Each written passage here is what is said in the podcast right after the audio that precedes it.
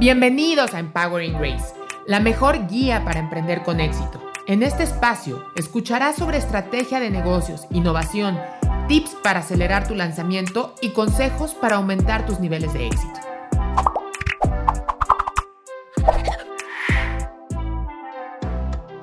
En esta ocasión te quiero hablar sobre nueve consejos que nos dan las emprendedoras que han logrado fundar compañías grado unicornio.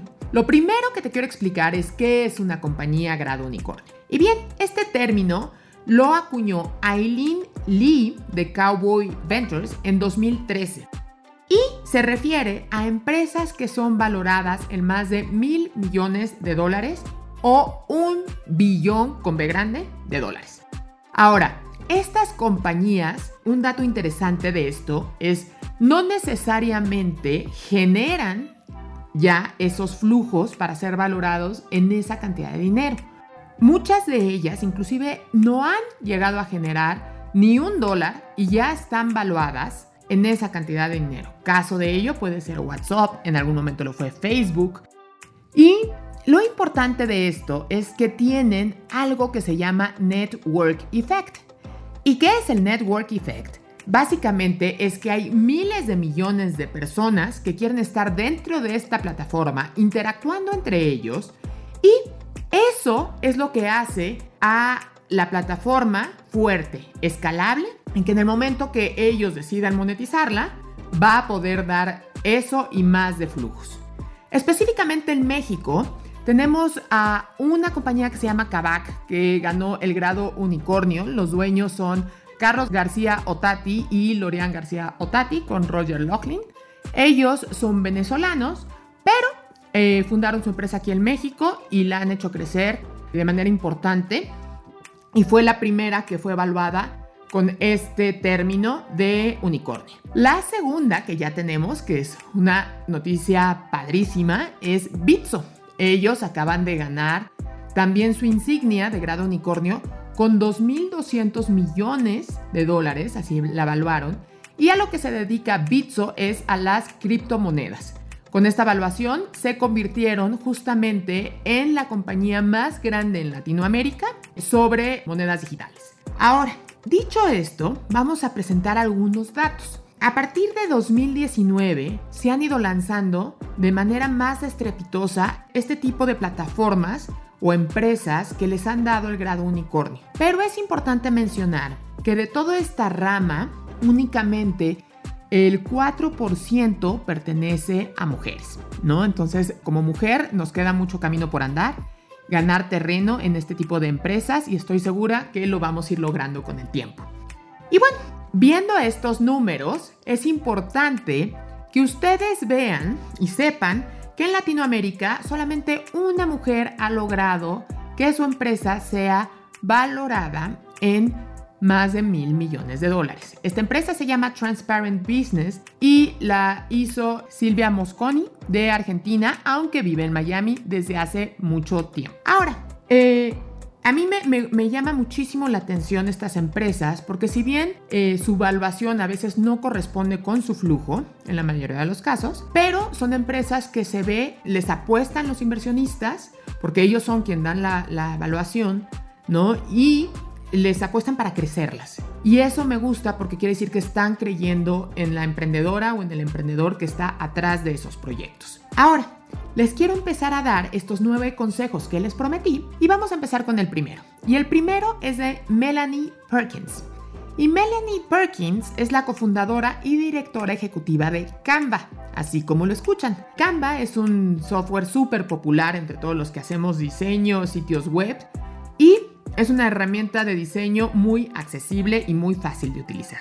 Ella, en su espacio, por ganar a estos inversionistas, tuvo que hacer más de 100 pitches. Eh, durante todos estos pitches, jamás se rindió. Y al contrario, cada vez que presentaba un inversionista y le decían que no, lo que hacía era arreglar la presentación, cambiar su modelo de negocio, trabajar en su modelo de negocio y volverse a presentar con otro inversionista para que le dijeran que sí. 100 veces le dijeron que no. Imagínate eso, 100 veces que te digan que no, que tu proyecto no es viable, que no les interesa, para que en el 101 recibas la inversión. Ahora, Ella lo que dice es, a mí que me sirvió para lograr el éxito empresarial, ser persistente.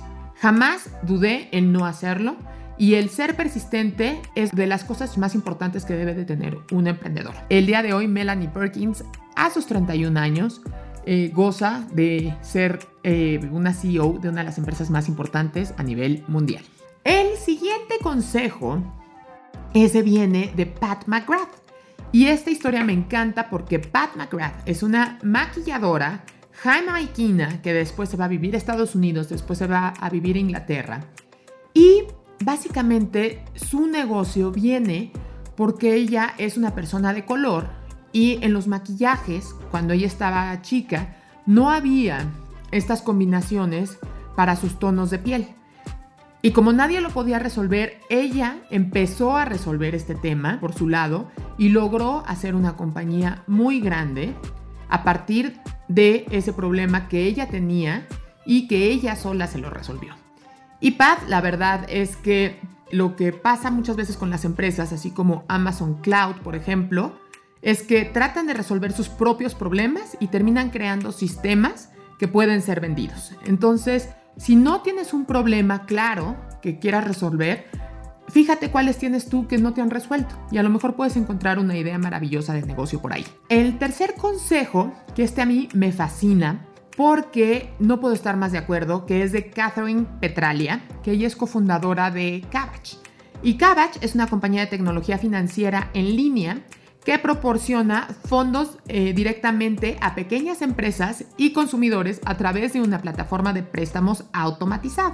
Catherine lo que dice es que la confianza proviene del conocimiento y es por ello que es tan importante que los expertos realmente se preparen en su campo y que todas las gentes que estén a tu alrededor te puedan percibir como el experto que quieres convertirte y no de una manera negativa, en el sentido de que te sientan arrogante, sino más bien que sepa la gente que realmente sabes, porque eso te va a llenar de confianza y cuando tú tienes confianza en ti mismo, no hay quien te pare. Entonces, este consejo a mí me gusta muchísimo y la verdad es que en esta revolución digital, antes los que tenían el poder, ¿no?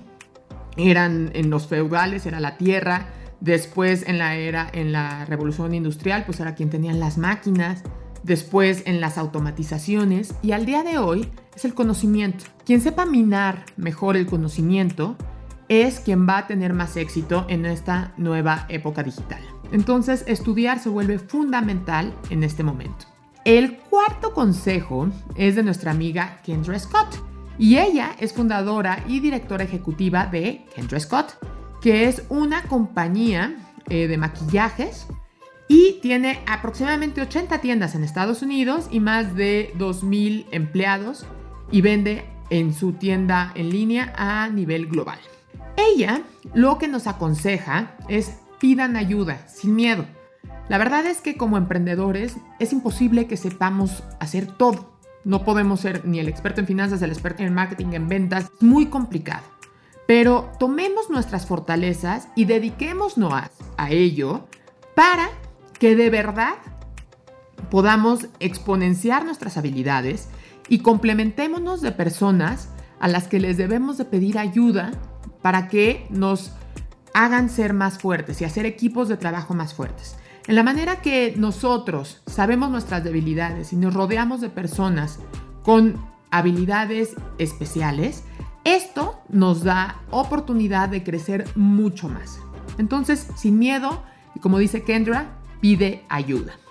El quinto consejo es de Julia Hartz y ella es cofundadora y directora ejecutiva de Eventbrite. Eh, ella dice que para ser un emprendedor serial fuerte tienes que combinar tenacidad con valentía. Definitivamente se tiene que hacer. ¿Y por qué? Porque esta pasión, ¿no? Que tenemos y esta tenacidad como emprendedores es lo que nos lleva a seguir adelante con nuestros proyectos.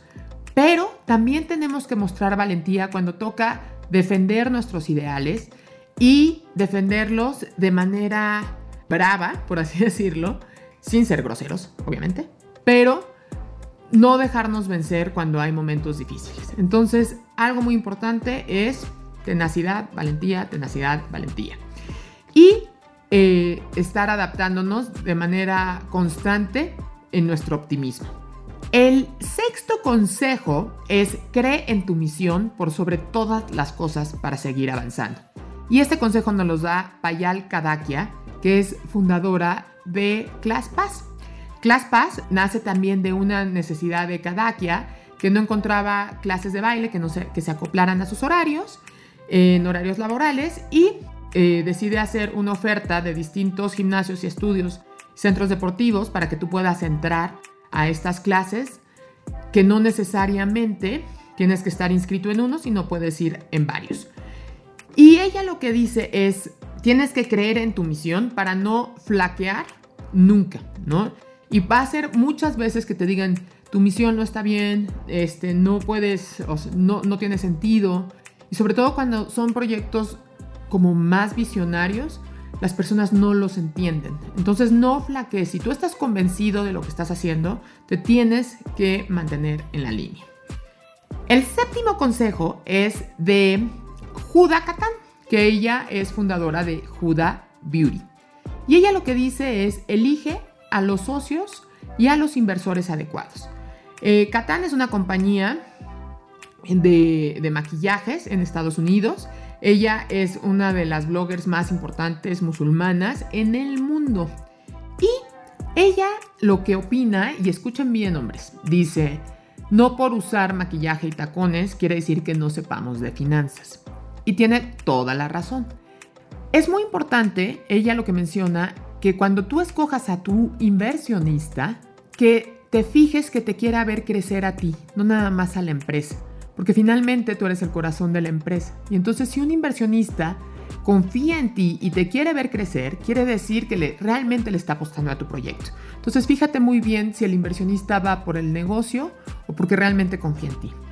Y el segundo consejo que da es los socios deben de ser complementarios, definitivamente, y tienes que escoger muy bien y estudiarlos muy bien antes de ingresarlo a tu proyecto, porque si no lo haces de manera correcta, puede ser mucho más caro de lo que pensabas.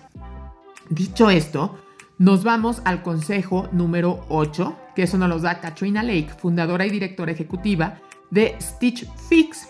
Y justamente en la pandemia, Stitch Fix creció muchísimo eh, más o menos como un 25%. Y esta compañía se dedica a arreglos de ropa. Y ella lo que dice es, hay que pensar de forma disruptiva. Y me podrás preguntar, Grace, ¿y cómo es eso de pensar de forma disruptiva?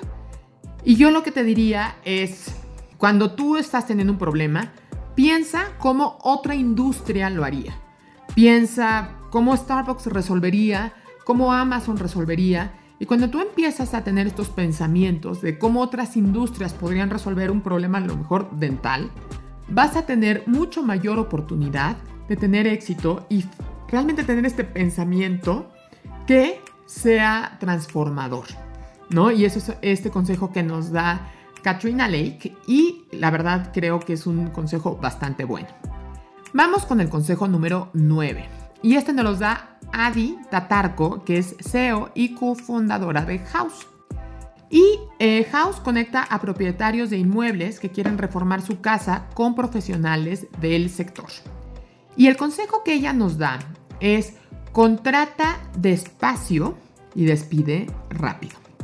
Y la razón que dice esto es que si nosotros nos tardamos en despedir a las personas cuando no están funcionando, nos echan a perder al resto del equipo de trabajo.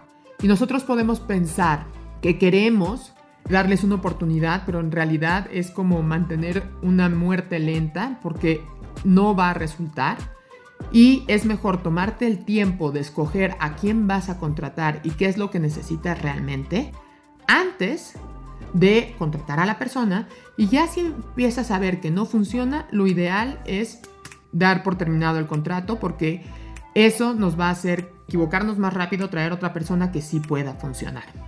Y bueno, dicho esto, ya son los nueve consejos de las mujeres con grado unicornio con sus empresas y todos y cada uno de sus consejos la verdad me parecen valiosísimos. Muchas gracias por escucharnos. Espero que te haya gustado. Te invito a buscar los episodios anteriores y si te gustó este podcast, por favor, recomiéndalo. Por último, no olvides seguirme en redes sociales en la que en todas me encontrarás como arroba Empowering Grace. Nos escuchamos próximamente.